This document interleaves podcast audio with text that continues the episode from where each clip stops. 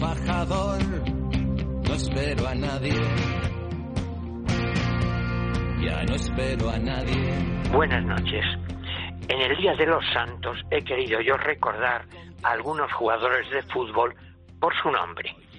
En la delantera de los cinco magníficos del Zaragoza jugaba de interior derecha el canario Eleuterio, le llamaban Yello Santos, junto a Canario, Marcelino, Villa y La Petra.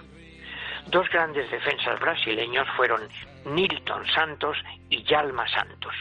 A Nilton del Botafogo le llamaron la enciclopedia por sus grandes conocimientos futbolísticos. Se hizo famoso por un gol a Austria en un mundial, cruzando todo el campo, regateando a todos los rivales. Un magnífico defensa derecho fue Yalma Santos, que ganó los mundiales de Suecia y de Chile. José San Filipo fue un gran goleador del San Lorenzo de Almagro.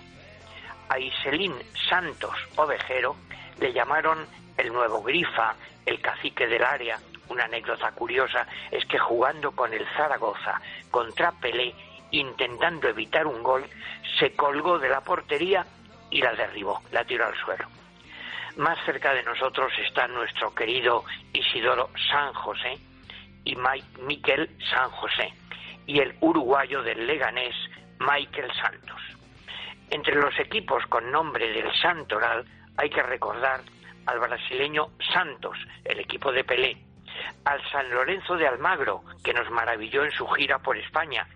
Tuvo, por ejemplo, a los españoles Lángara y Zubieta, luego a Escota, Ruggiero, Pontoni, y al Saint-Étienne, los verdes, el equipo de Blanc y Platini, el equipo francés que tiene más títulos.